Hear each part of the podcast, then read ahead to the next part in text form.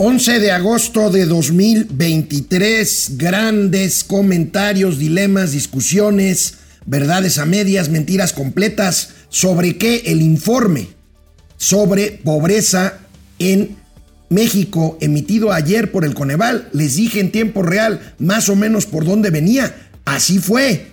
Es una buena y una mala, depende del color del cristal con que se mire, se reduce la pobreza así, pero es un escándalo los niveles en que se ha deteriorado la atención médica en nuestro país. Por supuesto, insisto, dimes y diretes, aquí les tendré todo, todo el diseccionamiento de las cifras dadas a conocer por el Coneval. Buenas y malas noticias, les decía. 5 millones menos de pobres, pero 30 millones de personas más de las que había hace cuatro años y medio sin servicios de salud pública. El Banco de México mantiene, mantiene la tasa de interés como se preveía en 11.25%, pero el Banco de México, esa no es la novedad porque estaba previsto. El Banco de México dice que puede, puede otra vez la inflación subir en los próximos meses y por lo tanto con esto está anticipando que las tasas no bajarán pronto. Ganan los bancos mexicanos un 25% más en el primer semestre de este año que en el mismo periodo del año anterior. Tendremos, tendremos esta información, nos llevaremos una buena parte del programa en analizar los datos del Coneval. Y hoy es viernes de las casas, de la casa, de la casa de las corcholatas reanudamos porque pues estuvimos dos semanas fuera, hay mucho material pendiente de las corcholatas y bueno, les reitero, hoy es viernes y los mercados lo saben. Esto es Momento Financiero. El espacio en el que todos podemos hablar. Balanza comercial. Inflación. Evaluación. Tasas de interés. Momento Financiero. El análisis económico más claro. Objetivo y divertido de Internet. Sin tanto choro. Sí. Y como les gusta. Peladito y a la boca. Órale. Vamos, bien. Momento Financiero. Bueno, pues efectivamente el día de ayer, al mismo tiempo que empezaba yo Momento Financiero, el secretario general del Coneval, este organismo encargado de medir la política social, los resultados de medición de pobreza, que no nada más se mide por ingresos, sino también por benefactores sociales, por servicios de carácter social. Bueno, pues estaba presentando y pues como encabezo yo el título hoy de este programa, La Buena, que es buena, muy buena noticia, 5 millones de mexicanos pobres menos. O sea, hay 5 millones de mexicanos que salieron de la pobreza en general como pobreza en general. Dos malas. Una, aumenta 400 mil el número de pobres en situación de pobreza extrema. Aunque el presidente haya querido hoy decir que eso no es cierto, ahí están las cifras. 400 mil personas más en pobreza extrema. Y lo peor, el gran desastre que les anticipaba ayer, el número de personas que tenían acceso, que más bien, que no tenían acceso a la salud pública en el 2018 eran 20 millones de personas. Esa misma cifra al día de hoy es 30 millones de personas más. O sea, 50 millones de personas no tienen acceso a servicios de salud. Y claro, este dinero que reciben de eh, transferencias sociales del gobierno, pues muchos que se enferman, pues lo tienen que gastar en pagar ese servicio médico que antes tenían 30 millones de ellos con el Seguro Popular y que ahora y que ahora ya no lo tienen. Vaya expectativa causó este informe que se mantendrá pues en los eh, análisis de los próximos días. Un resumen rápido. Estuvimos revisando la presentación del Coneval, ya les dije, 5 millones menos de pobres, gran noticia, pero ojo, la población sin servicios médicos pasó de 20 a 50 millones en lo que es el gran fracaso junto con seguridad de este gobierno. Y la información pues manejada desde diversos ángulos. El mejor resumen que refleja esta contradicción de reducción de pobreza que por supuesto el presidente trató de festejar en todo lo alto hoy en la mañanera, por supuesto se hizo güey con el tema de la salud, dijo, no, no, no, no, no, no, no, pero es que la gente no sabe y le preguntaron si tenía seguro y entonces contestó que no y por eso, no. A ver, ahí está y ahorita lo vamos a ver. Pero bueno, primero, El financiero. El financiero hoy, pues una cabeza muy, muy eh, ilustrativa. ¿Por qué? Porque resume esto que les estoy diciendo, pero además refleja la gran contradicción que hay en estas cifras. Gran contradicción, cosa que no quiere decir que no sea cierta, pero veamos cómo encabeza el financiero su edición de hoy. Decrece pobreza, pero aumentan carencias. Y no estamos hablando nada más de salud, sino también de educación, que es el otro gran fracaso de este gobierno. El Universal. El Universal eh, hace un resumen parecido con algún sesgo diferente, algún matiz diferente. Vamos a ver, sub, por favor, el Universal. Dejan pobreza 8.9 millones, 8.9 millones. Es buen dato, pero sube el rezago de salud.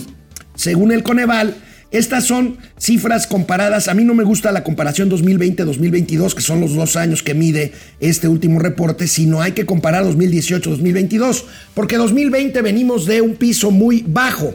Pues es como comparar de 1 a 2 o de 1 a 10, pues es un gran brinco, pues, pero pues es una base muy, muy baja. La cifra que les decía de gentes y servicios médicos está en 50 millones 400 mil personas. Y el economista, más o menos por ahí va, por ahí va el economista, se reduce pobreza en México, pero crecen las carencias en educación y salud. El 36% de la población al cierre de 2022 tenía al menos una carencia social. Ahorita vamos a ver de qué estamos hablando. 30 millones de personas más sin acceso a servicios de salud y 1.6 millones con rezago educativo. Esta es la gran, la gran tragedia de este país. Pero bueno, sin desmerecer, desde ayer se los dije, hay que tomar como positiva la cifra de reducción de pobres en términos absolutos. Está bien, eso está bien y no sé eh, porque ya saben, todo el mundo, oigan, es que están eh, demeritando el logro. No, no, no, hay que ver las cosas completas y ahorita los vamos a ver. Pero primero, ¿cómo lo presentó el señor José Nabor Cruz, secretario ejecutivo del Coneval? Así presentó ayer en su informe estas cifras que les estoy refiriendo aquí, en Momento Financiero. Tenemos que para 2022 36.3% de la población está en situación de pobreza multidimensional.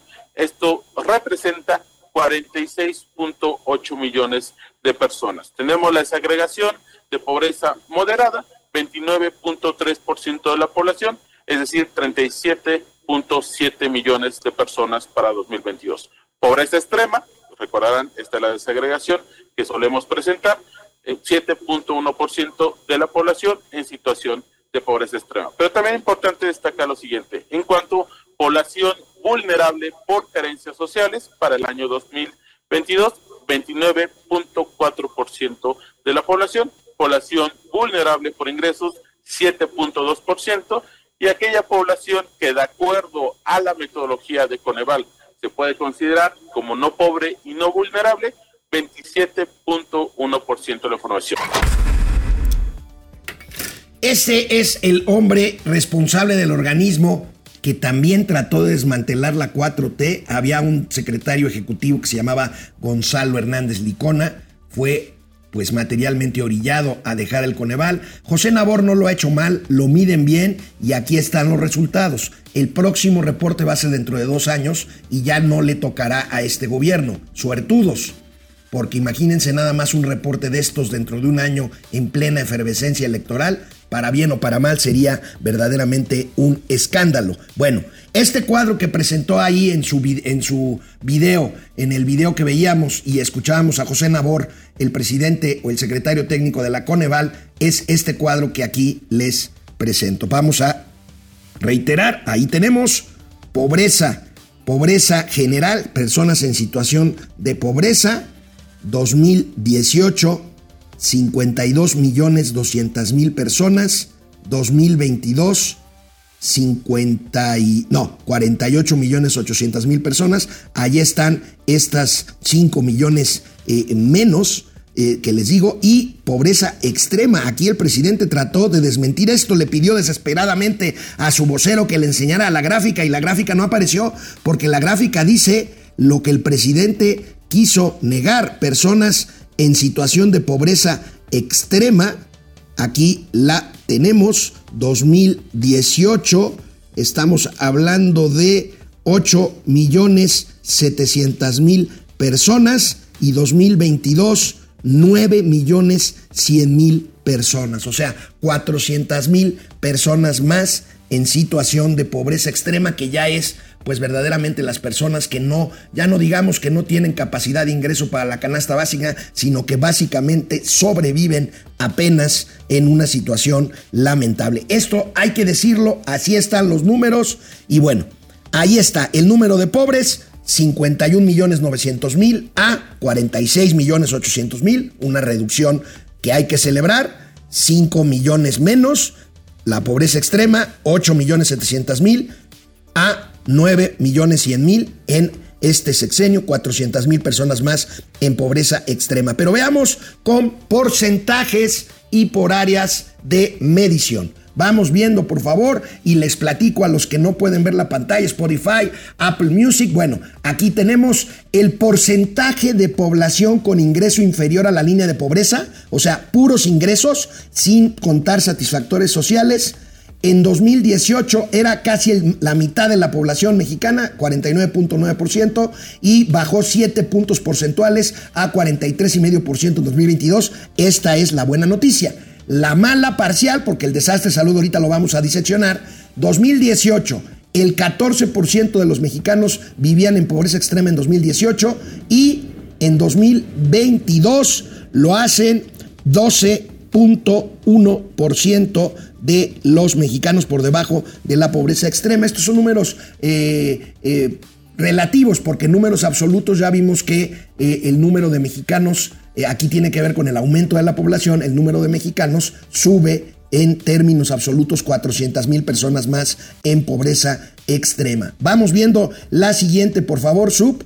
Este, aquí la tenemos, es una gráfica de barras en donde se ve esto que les platico, la reducción en pobreza en general, el aumento ligero, pero aumento al fin y al cabo en pobreza extrema y vulnerabilidad por carencias sociales, pues ahí es donde vemos este crecimiento importante de 23.7 a 29.4%. Aquí ya está incluyéndose no nada más el ingreso, sino los satisfactores sociales que tienen que ver fundamentalmente con situación de vivienda, servicios, salud y educación. Vulnerabilidad eh, por eh, Alguien no alcanzo a ver, Sub, ¿me ayudas? Es el, penúltimo. Por carencias sociales, ya la dije. ¿Y la siguiente cuál es? Ah, por ingreso, ya lo vimos también. Y bueno. Ok.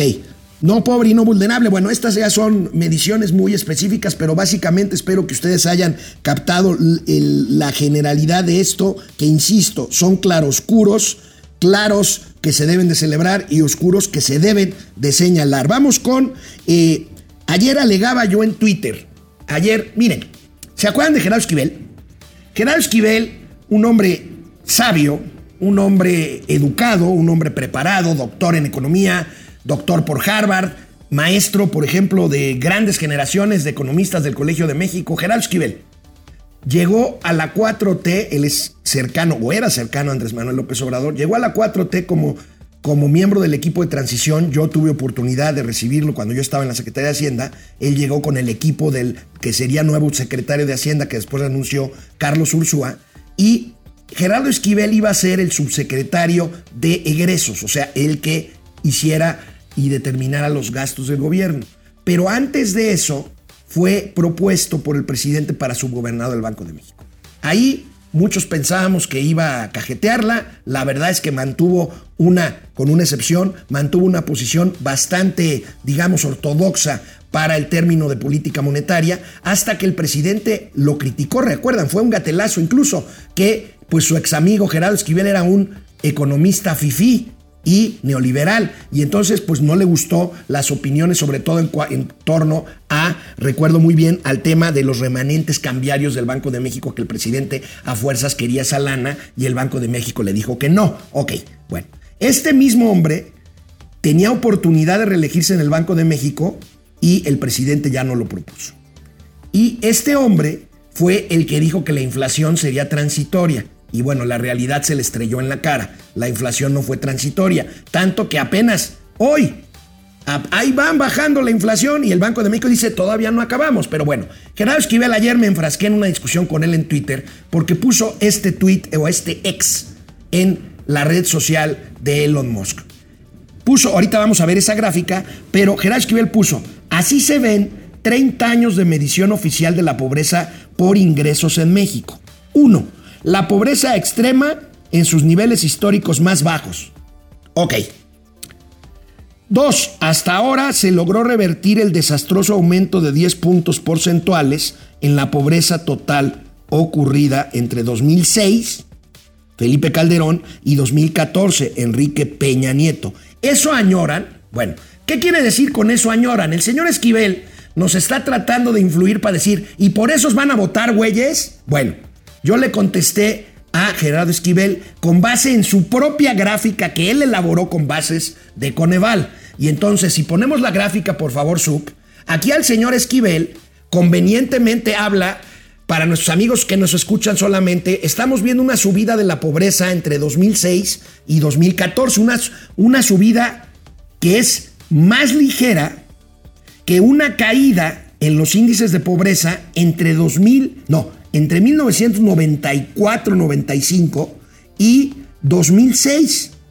Fíjense, la pobreza disminuyó durísimo a partir de la firma del Tratado de Libre Comercio y hasta el 2006.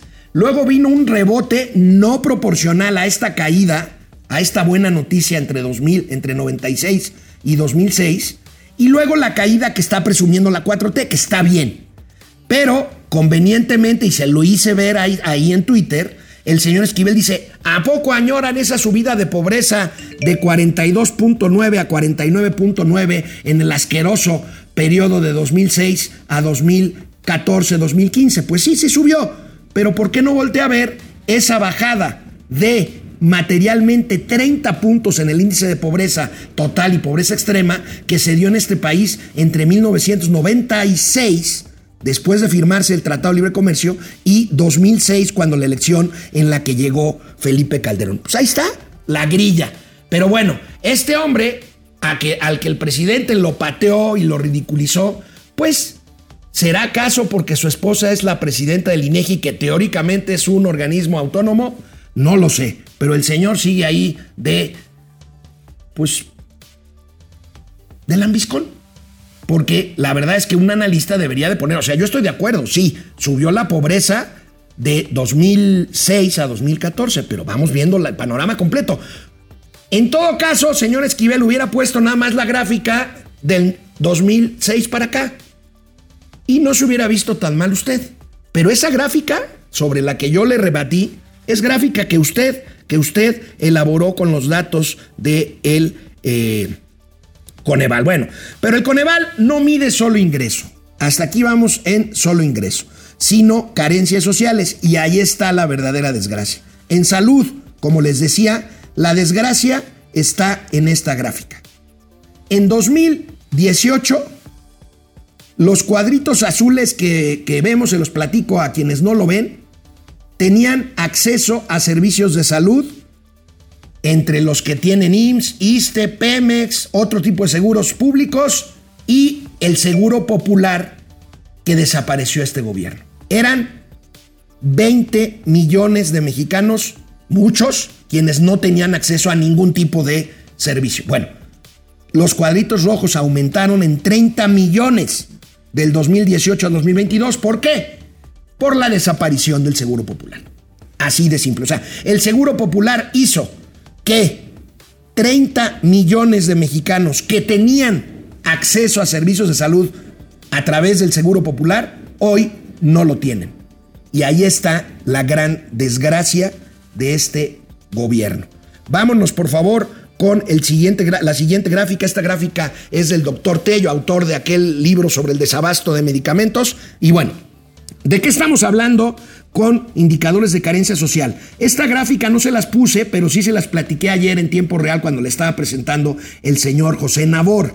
Rezago educativo, fíjense. El 19% de los mexicanos tenían rezago educativo en 2018. Actualmente 19.4%. Subió ligeramente, pero subió. Claro, hay una pandemia por medio, no hay que negarlo, es una causa fundamental. Carencia por acceso a servicios de salud, aquí la desgracia. De 16% de personas que no tenían acceso a servicios de salud en 2018, esta cifra sube a casi 40%, más del doble en 2022. Una desgracia. Carencia por accesos de seguridad social de 53.5% a 50.2% en general. Servicios sociales, está bien este dato.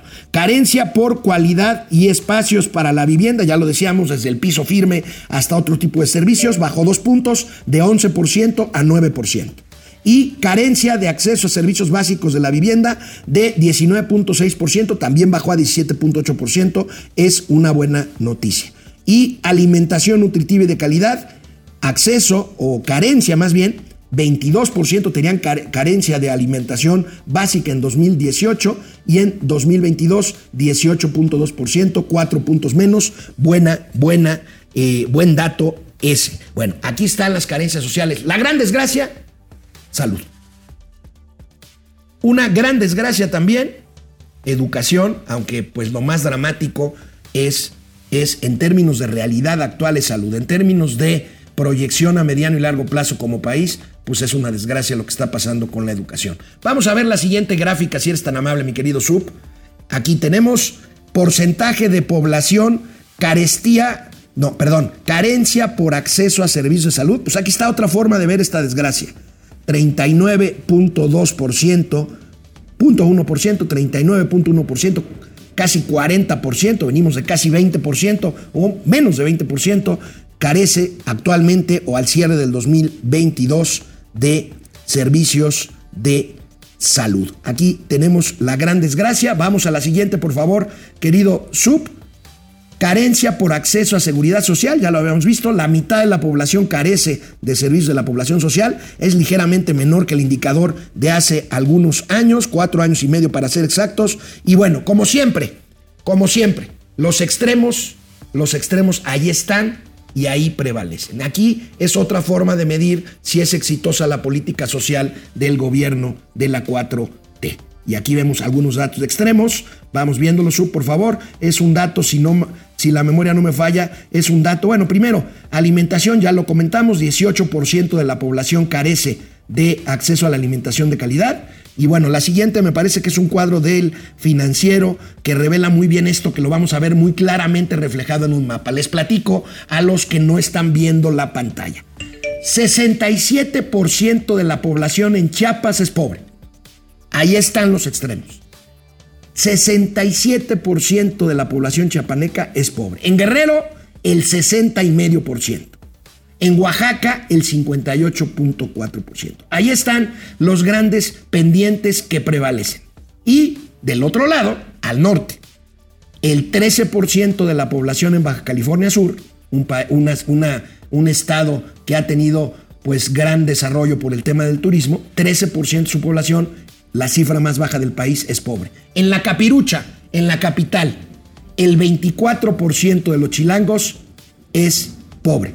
Y el 43% de los chilangos, que no son chilangos porque viven la mayoría en la zona metropolitana, pero del lado del Estado de México, son pobres el 43%. Y bueno, ya para terminar con este tema y no agobiar los demás, porque sé que ya los agobié con tantas cifras, espero haber sido muy claro, el mapa el mapa que no ha cambiado y no se ve cómo pueda cambiar. Este es un país de dos polos, el norte y el sur.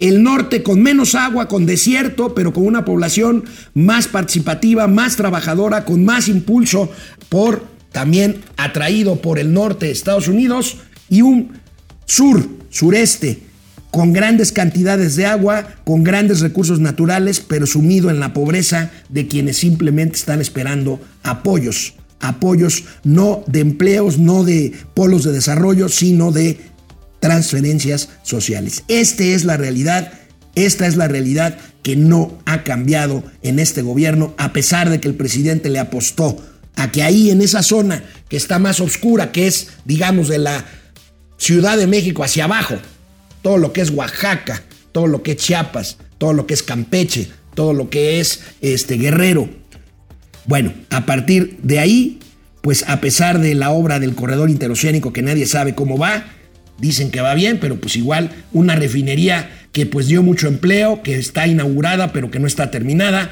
un tren Maya que quién sabe qué, vaya a pasar, y ahí está la realidad, la realidad plasmada en un mapa de México dividido, dividido en dos. Ahí está, ya lo comentaremos con Mauricio Flores, que pues hoy quedó de venir al estudio, pero pues que se atoró, ¿dónde creen? Ahí está el ingeniero pobre, en lugar de preguntar si está bien Mauricio, pues Mauricio, pues ya saben, en su visita cotidiana. ¿Qué dan de comer en el torito los viernes? No lo sé. Creo que se va a echar una tortuga ahí. A ver, a mí me dicen que la comida del torito es buena. No lo sé. Afortunadamente nunca he caído, espero no caer, pero bueno, ahí anda Mauricio Flores Arellano y como se esperaba, el Banco de México mantuvo sin cambio la tasa de interés 11.25%. Ayer a la una de la tarde lo dimos a conocer en un tuit. Este que maneja brillantemente el chaparrín Argenis Ahí está, se mantiene la tasa 11.25%. Ayer a la una de la tarde lo dimos a conocer. Hoy se refleja esto en los medios. Comparan inflación con tasa de interés. Aquí vemos el financiero. Pues la tasa de interés se queda. La inflación, pues ahí va. La inflación está en 4.78, pero la subyacente en 6,5%, todavía alta. Y bueno, pues la tasa ahí y el, lo importante, después de ver la nota del economista que habla de lo mismo, el economista también habla de que pues la tasa se queda tal cual porque la inflación todavía no se acaba de combatir. Decide Banjico dejar sin cambio la tasa por tercera ocasión, pero lo importante es el panorama incierto para la inflación que advierten los miembros de la Junta de Gobierno del Banco de México, incluyendo su gobernadora, su gobernadora la señora Victoria Rodríguez Ceja, que así se lo dijo a mi querida amiga Alicia Salgado en su programa Enfoque Noticias Vespertino ayer por la radio. La, pues, eh, muy discreta y lacónica gobernadora del Banco de México, Victoria Rodríguez Ceja, pues reconoce que el tema de la lucha contra la inflación está lejos de haber culminado. Gracias a Enfoque Noticias, al grupo Núcleo Radio 1000 y a mi queridísima Alicia Salgado por facilitarnos este material de audio de la entrevista de ayer por la tarde. Con mucho gusto. Efectivamente, en esta decisión de política monetaria del día de hoy, nuestra tasa de referencia se mantuvo nuevamente en el mismo nivel, es decir, 11.25%. En la Junta de Gobierno consideramos nuevamente que el proceso desinflacionario ha seguido avanzando. Sin embargo, aunque se han mitigado, diversas presiones siguen incidiendo aún sobre la inflación, de tal forma que esta podemos observar en los indicadores aún permanece alta. El panorama que enfrentamos sigue siendo complejo y en particular eh, te diría que desde nuestra última reunión de política monetaria en junio, eh, respecto a la que platicamos en nuestra última entrevista, las inflaciones general y subyacente anuales han seguido disminuyendo, lo cual por supuesto es positivo. Sin embargo, como lo señalamos en el comunicado, ambas se mantienen elevadas al ubicarse, en última lectura, en 4.79% la inflación general y en 6.64% la inflación subyacente. Bueno, pues ahí está, más claro ni el agua. Creo que el Banco de México hace bien en ser prudente. No hizo lo que la Fed, subir la tasa, pero tampoco la bajó, y lo cual, pues con lo que se dijo claramente en el comunicado y que ahorita lo escuchamos de viva voz de la gobernadora Victoria Rodríguez Ceja, pues todavía es una lucha que está lejos Lejos de terminar, el comunicado sorprende por el aviso justamente en ese sentido, que hoy refleja con esta nota el periódico El Economista, tan claro como que entre octubre y junio del 2024 se estaría sufriendo una mayor presión sobre la inflación en México. El tercer trimestre promediará 4.7%, prevé Banjico, pero seguramente la tasa se quedará ahí por un buen rato por estas eh, previsiones de que habrá presiones inflacionarias todavía, todavía a mediados del año que viene. Bueno, pues llegamos al Ecuador del programa de hoy, del viernes, del viernes 11 de agosto. Voy a asomarme a ver quiénes están por ahí, queridos sobrinas y sobrinas, sobrinos y sobrinas. Una última hora de Ecuador se los tengo de regreso de los comentarios. Pues aquí andamos y aquí andan ustedes, cosa que agradezco muchísimo. Mi querido amigo René Franco, jefe Franco, dice René, Ya es viernes y también un día menos para el chismoso de Palacio. Pues sí, un día menos, querido jefe Franco, un abrazo. Trabajamos juntos ya en varias ocasiones, el jefe Franco y un servidor. José Almazán Mendiola, ¿qué les pareció el debate o presentación de los cuatro aspirantes a la presidencia del Frente Amplio? Pepe, me pareció cumplidor, nada extraordinario. Me parece que hubiera sido mejor que debatieran entre ellos. Creo que los cuatro bastante claros. Me parece aquí el riesgo es el papel que toma el PRD, que está enojado porque no quedó ninguno de sus, de sus pues, taparroscas. Estos no son corcholatas, son taparroscas. Pero bueno, creo que el proceso ahí va. Me parece que fue cumplidor. Vamos a ver qué pasa a partir de hoy. La encuesta para la semana que entra sacar de esos cuatro uno más y que queden tres nada más para la parte final, que serán los que debatirán, espero que ahora sí, en varios foros en diferentes lugares del país y que iremos a votar por cuál preferimos el próximo domingo 3 de septiembre. Ojo, no pueden votar todos, podemos votar solamente los que nos inscribimos a este proceso de registro de firmas, que todavía no termina. Ahorita todavía tienen tres o cuatro días más. Se lo checo más. Le voy a pedir a Argenis que lo ponga ahí en nuestras redes. Todavía quedan tres o cuatro días más. O, varios días más, en los que ya no se va a poder decir, oye, a mí me gusta Xochitl, o a mí me gusta Enrique La Madrid, o a mí me gusta Beatriz Paredes o Santiago Krill. No, pero sí la inscripción en una suerte de padrón. Los que ya lo hicimos, ya estamos en ese padrón y somos los que vamos a poder votar el 3 de septiembre.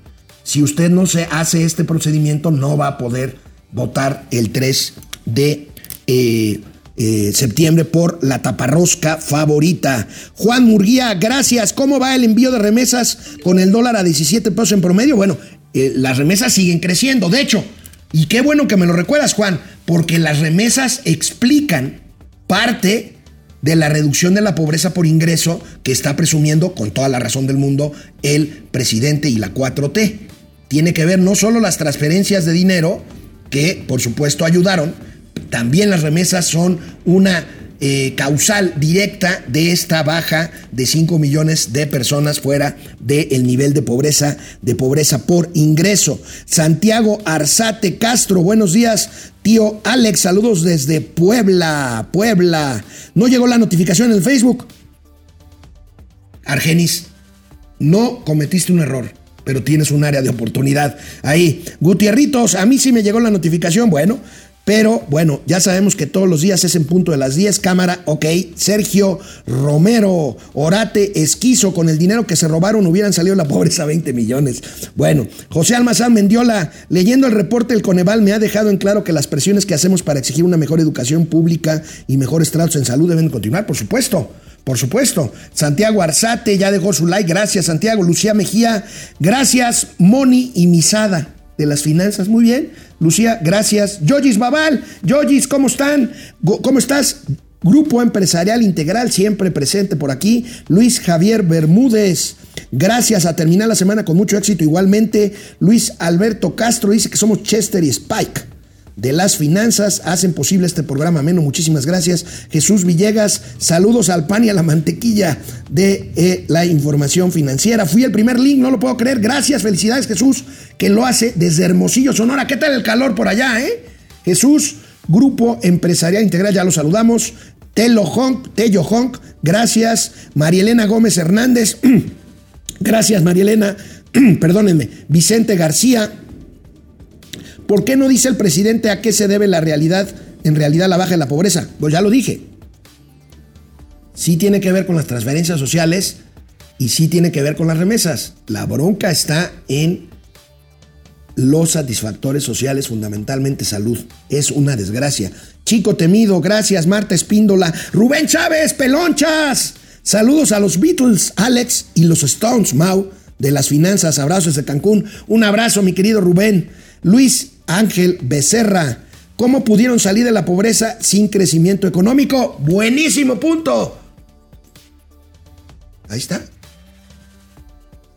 Se transfieren recursos y se reciben remesas en vez de generar empleos para generar riqueza y distribuir esta riqueza. Raimundo Velázquez Hidalgo, excelente viernes desde Zacatlán de las Manzanas, El Pidio Ortega, gracias. Arturo Malagón, gracias. Andrés Rangel, tapar un hoyo destapando otro no funciona. Es otra forma de ver las cosas. Calimán contra el Santo, Freddy Zacarías. La cifra de reducción de pobreza está montada sobre un gran, una gran mentira. En las zonas más pobres estuvieron regalando 35 mil pesos para apoyo de vivienda. Punto del Freddy Zacarías. Juan Ramón no. Carlos Santoyo. El presi trae la cara de muy enfermo. Le deseamos lo mejor, pero el presidente está enfermo. Él mismo lo ha reconocido. El presidente es un hombre enfermo este, enfermo de salud y enfermo de otras cosas. Eloy Pablos, pero los que tenemos servicio de salud los tenemos a medias, pues solo son consultas sin medicamento. ¿Eso no evaluaron? Sí, está medido en el tema de satisfactor de salud.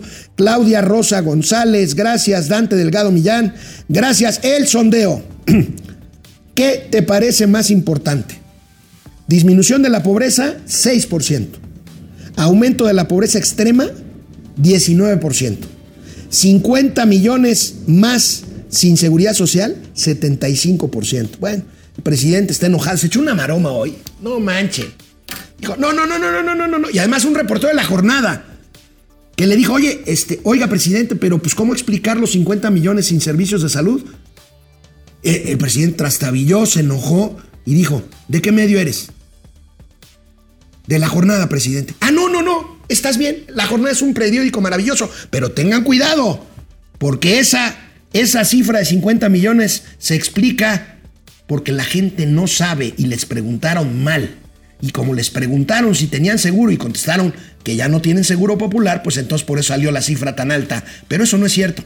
Ah, que mi presidente. Bueno, vénganos, tu reino, vámonos con más información que tiene que ver con una última hora una desgracia lo que está pasando en Ecuador. Y los bancos, los bancos ganones de México. Venga, perdón, perdón. Aquí estamos. Una última hora. Desgraciadamente, desgraciadamente, están reportando ahorita otro atentado en Ecuador. Una candidata a la asamblea, que es la Cámara, digamos, de Diputados allá, fue víctima de un atentado. Recuerden que apenas hace unas horas fue asesinado el candidato presidencial Fernando Villavicencio. Bueno, pues las cosas en Ecuador están feas, feas y de malas. Aquí déjenme darles el nombre, si lo tiene aquí este cable. Stephanie Puente. Stephanie Puente, candidata a la Asamblea de Ecuador, fue interceptada por sujetos armados cuando circulaba por las calles del Cantón Quevedo. Supongo que esto es en Quito, la capital del Ecuador. Terrible, terrible lo que está pasando en Nueva York. Afortunadamente le dispararon, pero no le eh, dieron y este, tiene solamente un rozón de bala en el brazo izquierdo. Bueno, le deseamos una recuperación a esta persona, Stephanie Puente, pero las cosas en Ecuador están verdaderamente, verdaderamente mal y de malas. Bueno, aquí en Momento Financiero siempre hemos dicho que el negocio de, de los bancos en México es un buen negocio, es un buen negocio, muchos lo criticamos por el margen de intermediación entre, lo vuelvo a repetir, la tasa de interés que un banco le paga a un depositante, usted, ustedes o yo, y este dinero lo prestan a los que piden crédito y con una tasa mucho mayor a la que pagan a los depositantes. Bueno, esta intermediación financiera hace, entre otras cosas, que este negocio vaya viento en popa. Vean lo que reporta la Comisión Nacional Bancaria de, Valores, la CNBB, la eh, dependencia del gobierno federal encargada de regular y vigilar la actividad bancaria. Con datos de la CNBB, al primer semestre de 2023, los bancos reportan una ganancia global de 138.615 millones de pesos, que es un 25% más que el mismo periodo del año pasado. Vaya negocio, pues sí, es un gran negocio. Ahí abajo a la derecha, pues tenemos los siete bancos eh, más grandes por tamaño de actividad que operan en México, pues son los que más ganancias tienen. Un grupo de siete bancos tienen 110 mil de esos 138 mil millones de pesos, casi el 80%. Y bueno, pues estamos hablando fundamentalmente, pues no necesito verlo, me lo sé de memoria. Estamos hablando de BBVA, estamos hablando de Banorte, estamos hablando de Banamex, estamos hablando de Scotiabank, estamos hablando de HCBC y por ahí algún otro que se me va, los que concentran el 80% de estas ganancias. ¿Cómo se ve la tendencia y cuáles son los bancos con mayores eh, ganancias? Bueno, ahorita lo vamos a ver. 19% es el índice de capitalización de la banca. Recuerden que la capitalización es ese dinero que los bancos tienen que reservar y que no se puede tocar para enfrentar una supuesta o una eventual quiebra, con lo cual enfrentar pues el pagar de los depósitos a las personas que así lo reclamaran en una situación de quiebra, aunque en este país hay un seguro que antes era el FOBAPROA y ahora es el IPAB, que cubre hasta 2 millones de pesos de los depósitos de uno en caso de que un banco quiebre. Las utilidades de la banca comercial, fíjense, en 2018 eran de 101 mil millones de pesos y en el 2023 al cierre del primer semestre llegan a casi 40 mil millones más, 138 mil 600 millones de pesos, más o menos un 36, 38% más que al inicio de este, de este sexenio. Ahí tenemos pues las cifras de los bancos y bueno, todavía es temprano, pero me voy al segundo corte por dos razones. Una, porque el talegón de Mauricio no llegó y entonces pues no podemos ver porque, o sea, ¿ustedes creen que yo voy a explicar de lo que escribió el güey en La Razón y en el Ex Central. Ni madre, si no vino, pues se chinga. No hay columnas de Mauricio Flores. Esa es la primera razón. La segunda razón, necesito más tiempo para los gatelazos de la casa de las corcholatas porque pues se acumularon, se acumularon en dos semanas de ausencia por vacación de verano. Entonces, pues se los voy a pasar completos. Muchos de Claudia Sheinbaum, otros tantos de Adán Augusto y del imbañable Noroña. De Marcelo Ebrard, por supuesto. Monreal y Velasco, francamente, ya ni pintan. Vamos a un corte, regreso. Bueno, pues aquí estamos de regreso en la ventana de los comentarios de las mentadas de madre, que son más apapachos que mentadas de madre, la verdad, y eso se los agradecemos mucho. Pues sí, porque bueno, si hay alguien no está de acuerdo con lo que decimos, pues simplemente pues no nos ve ni nos oye, entonces está bien.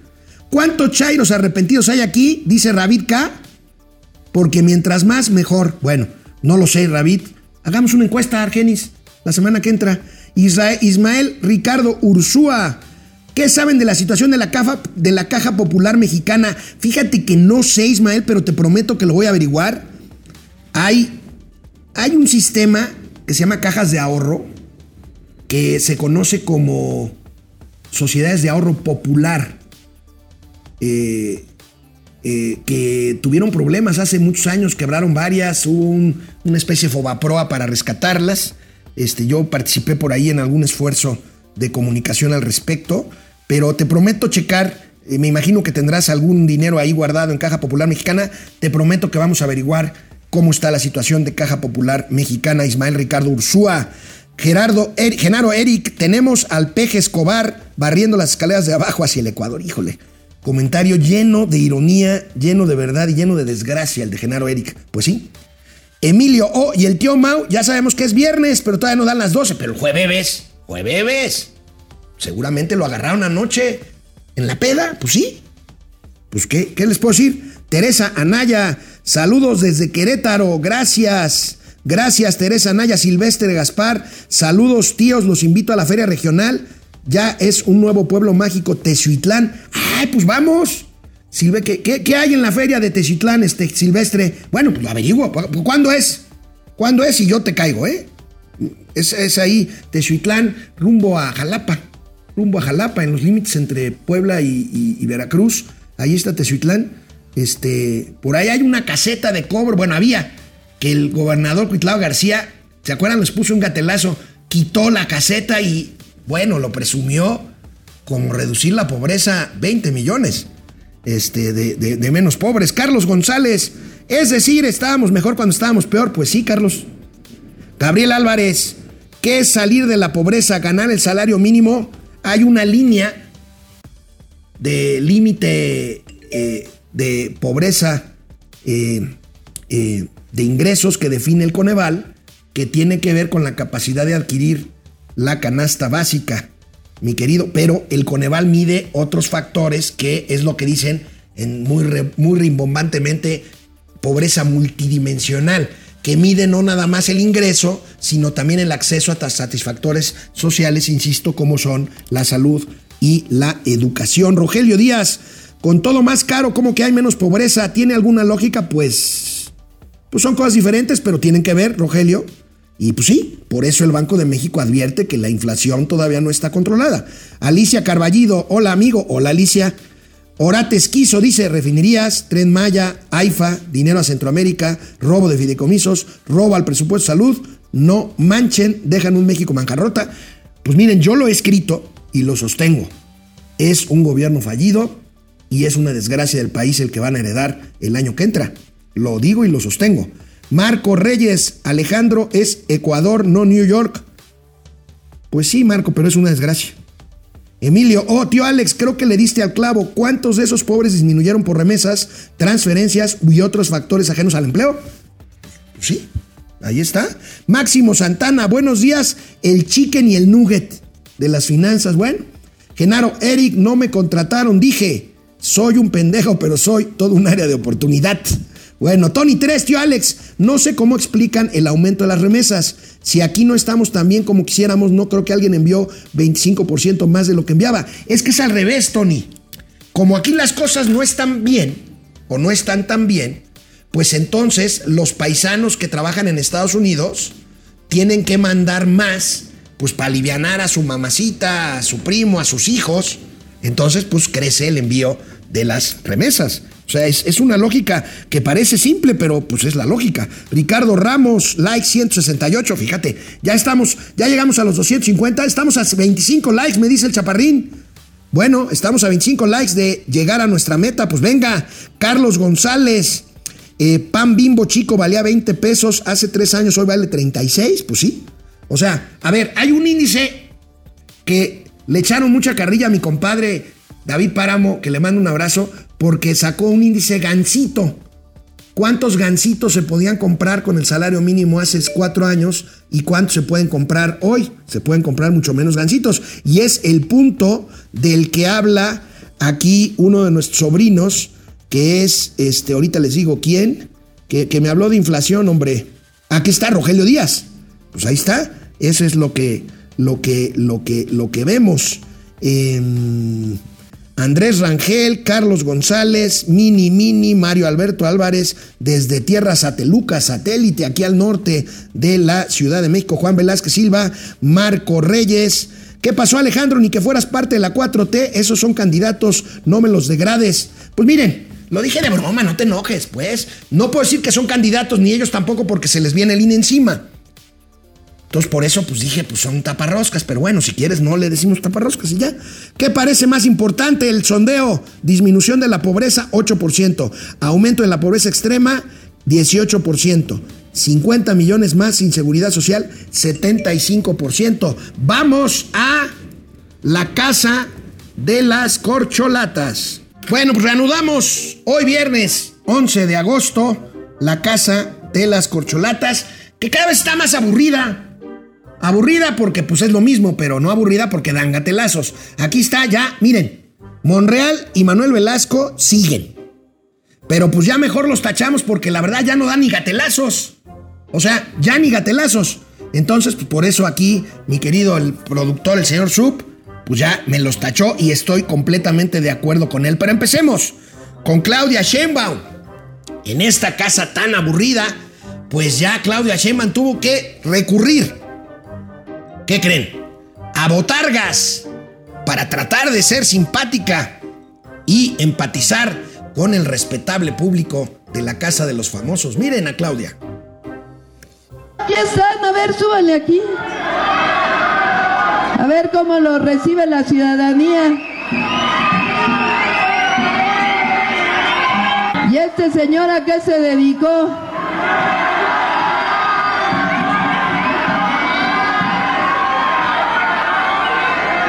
El autor del neoliberalismo en México. ¿Cómo se llama? No caben en el gobierno y tampoco en el país. Ya se acabó que estés recibiendo programas sociales. ¿Verdad que no? Mejor los vamos a bajar porque ya la ciudadanía ya escuchamos sus saludos. Ah, qué graciosa la doctora. Bueno, pues ahí está Fox y Salinas. Fox y Salinas de Gortari, sus botargas, en un meeting de Claudia Sheinbaum, que jura, perjura y vuelve a jurar que no es igual a Andrés Manuel López Obrador, aunque le dicen Lady Calca, porque pues hasta luego habla como tabasqueña. Se pitorrearon de ella, ¿recuerdan aquel gatelazo de hace tres semanas? Bueno, pues sigue jurando y perjurando que ella no es igual al abuelito. Una copia de López Obrador. Pues claro que no, claro que no somos una copia, copia, copia, copia, copia. Pues claro que no, no somos una copia. No somos una copia, somos un remix. Imagínense. Ahí están las masacres. Copia, copia, copia, copia. No somos una copia, Imagínense. somos un remix. O sea que nos vino esto como anillo al dedo. Pues claro que no, no somos una copia.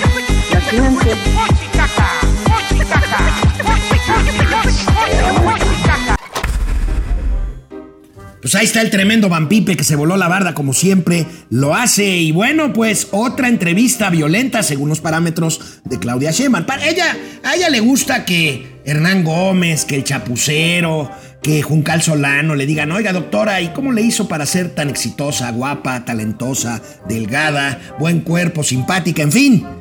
Bueno, en otra entrevista violenta pues se enojó la doctora porque le cuestionan y bueno, pues qué mejor hoy que vimos las cifras del desastre de salud para pues exhibir este gatelazo corcholatero de la doctora Sheinbaum sobre el sistema de salud mexicano.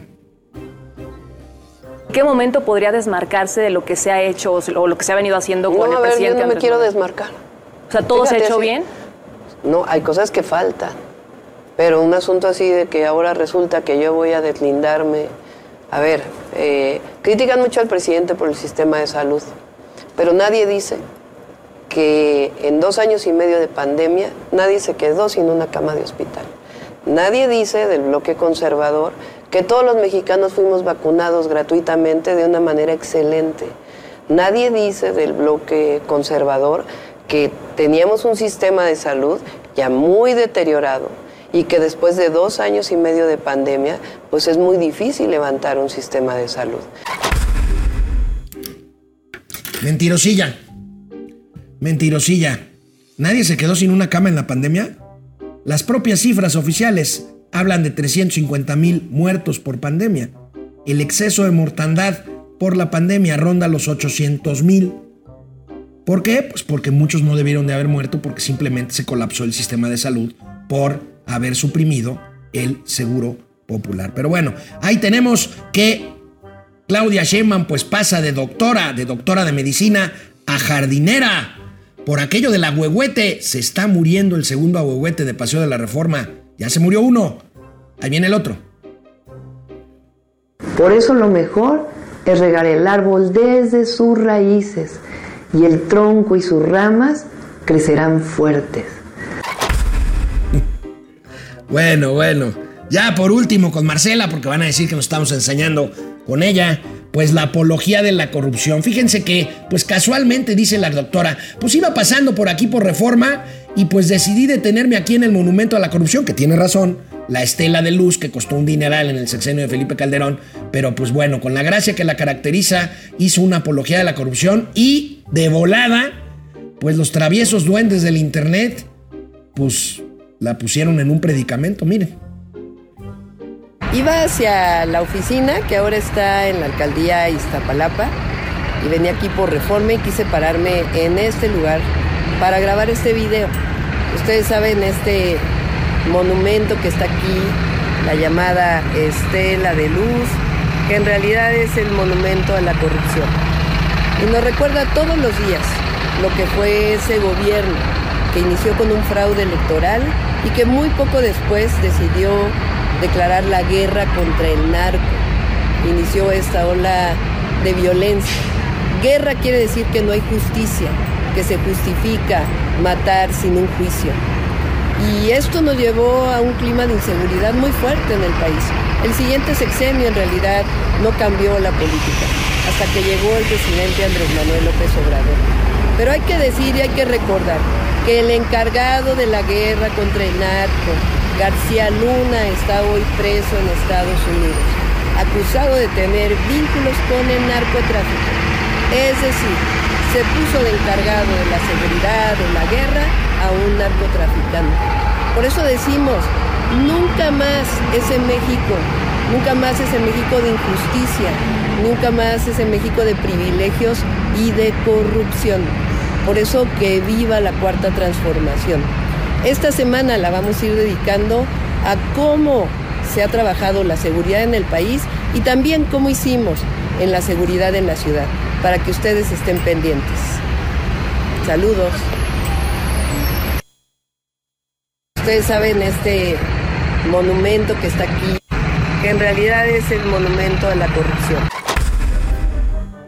Ay, pues solita, ahí está la magia del internet. Y bueno, pues ¿cómo no quieren que le digan Lady Calca? Repite exactamente todo, todo lo que dice el abuelito. Bueno, pues ahí está. Y pues bueno, ya dejamos en paz a la doctora Claudia Sheinbaum y pobre, pobre de Marcelo Ebrar. ¿Por qué? Ahorita vamos a ver por qué. Pero primero, primero lo vemos con el hermano incómodo. Aquí tenemos la imagen pues llegando allá a Chiapas y pues ahí está Pío López Obrador, ojalá y no le haya volado la cartera al carnal Marcelo, el hermano aquel de los sobres amarillos, ahí está, pero pues tenemos, tenemos un video, ¿verdad? El que sigue es un video, ¿verdad, Sup?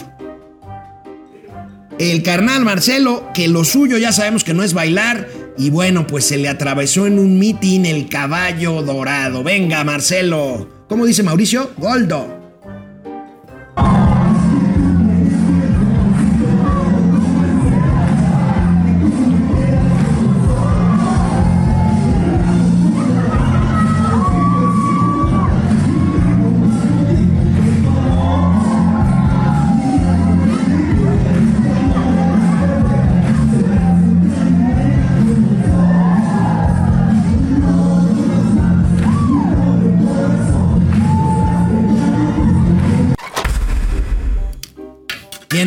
Gracia de una bailarina del Bolshoi, el señor Marcelo Ebrar Casaubón. Y bueno, pobre Marcelo, miren lo que le pasó en un mercado.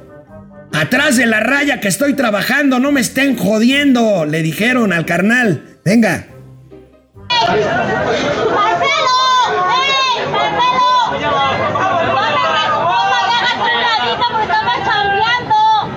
Que se tome su foto y se haga a un lado porque estamos trabajando porque nada más tiene hoy y si llega la presidencia jamás lo vamos a volver a ver, jamás. Eso no lo sabes. Créanmelo. Todavía. Por eso, pero si llega a llegar, no vamos a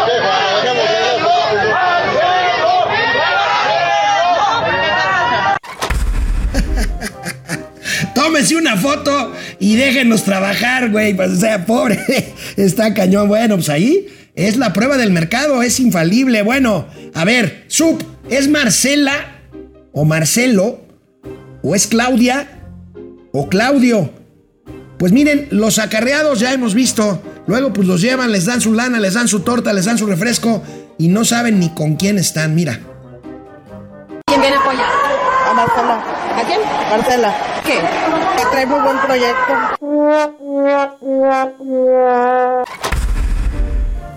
Vengo con Marcela. bueno, pues ahí está la confusión de lo que mi hija le llamaría el top of mind de los acarreados, pues están confundidos con el top of mind. Les, tanto les dicen que si Marcelo, que si que Claudia, pues bueno, pues esta dijo que iba a ver y a apoyar a Marcela. Bueno, vamos a ver. Disfrazaron al vampiro tabasqueño Adán Augusto López Hernández de pollito. Ya párenle, por favor. Miren nada más lo que hacen, lo que hacen que hagan los candidatos corcholatas o como quieran llamarles. Allí está el verdadero Abelardo de Plaza Sésamo. Ahí yo no sé por qué le pusieron eso. Pues qué, qué será. No, no parece una ropa típica, más bien este, pues es, eh, o estaban grabando un capítulo de la familia Peluche, no lo sé, no lo sé, pero aquí sí sé que trae animadora el señor Adán Augusto y sigue siendo Andrea Chávez la diputada de los vuelos privados. Vean la cara de Adán Augusto. ¿Y Manuel Benavides cómo está? ¿Y Ojinaga cómo está? ¿Y Aldama cómo está? ¿Y los 67 municipios del estado más bonito de este país cómo están? Bueno, pues ahí estaba el, el, el, vampiro tabasqueño ahí con su señora esposa diciendo, no, no hay pedo, no hay pedo. Este es una amiga. No, no te, no te. Tranquila, querida. Paulina solo es una amiga, decía la canción de Basilos, es mi secretaria. Bueno, vámonos con el imbañable. Hasta el imbañable Noroña acepta que los libros de texto son una desgracia. Mírenlo. Sí, eso sí es para ahorcarlos, que pusieron que Benito Juárez nació el 18 de marzo. No, bueno. Nos hubiera puesto el 19, que es cuando yo nací. 18. Y la expropiación el 21 de marzo. No, no más eso les falta. Entonces están viendo, ahora sí que están viendo el temblor y no se encan. A ver, ¿cuánta gente participó en esos libros? Hay errores siempre sí, pero no, no la chingue. Bueno, Noroña, como todos los de la 4T, es absolutamente autocrítico. Vean nada más el nivel de soberbia este güey. Dice, yo soy autocrítico, pero no me critico. Y al presidente menos. Veamos entonces cuál es eh, tal vez esa autocrítica que sí se puede hacer. Digo, porque todos tienen algo Yo que no se hago, pueda yo, la autocrítica que tengo es que no critico. Esa no es autocrítica. Claro que sí, me autocritico que no critico. Pues bonito me vería yo golpeando al compañero presidente. Pero no le estoy diciendo... Pues está bueno, ¿no? Pues no. O sea, bueno, ya, ni qué decir. Pero ya encarrerado. Ya encarrerado. Adivinen a quién nombraría secretario de salud el imbañable. ¿Sí? A Hugo López Gatel. Aquí está el imbañable. Es eh, terrible la campaña que han hecho en su contra y yo sí lo nombraría secretario de salud. Tengan para que aprendan. Si yo, si logramos la hazaña colectiva, Gatel tendría un lugar importantísimo en el nuevo Fuera de broma. Ese Gatel del que habla bien Noroña es corresponsable de la desgracia que documentamos hoy en este programa ampliamente sobre el sistema de salud en México. Una desgracia. Bueno, como no hay nada ya de Monreal y de Manuel Velasco, pues cerramos con esta maravilla de parodia. Espejito, espejito, espejito de pared. ¿Quién es la mejor candidata de este país, de esta... Pues aquí no casa de las corcholatas, pero sí de las corcholatas y de las taparroscas. Miren esta maravilla.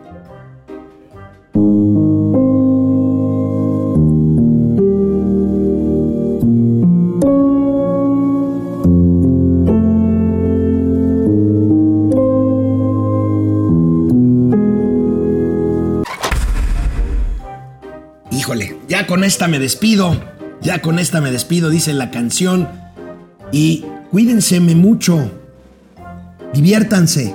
Descansen. Nos vemos el lunes, sobrinas, sobrinos, aquí en Momento Financiero, Economía, Negocios y Finanzas, para que todo el mundo, hasta el presidente, no creo, le entienda.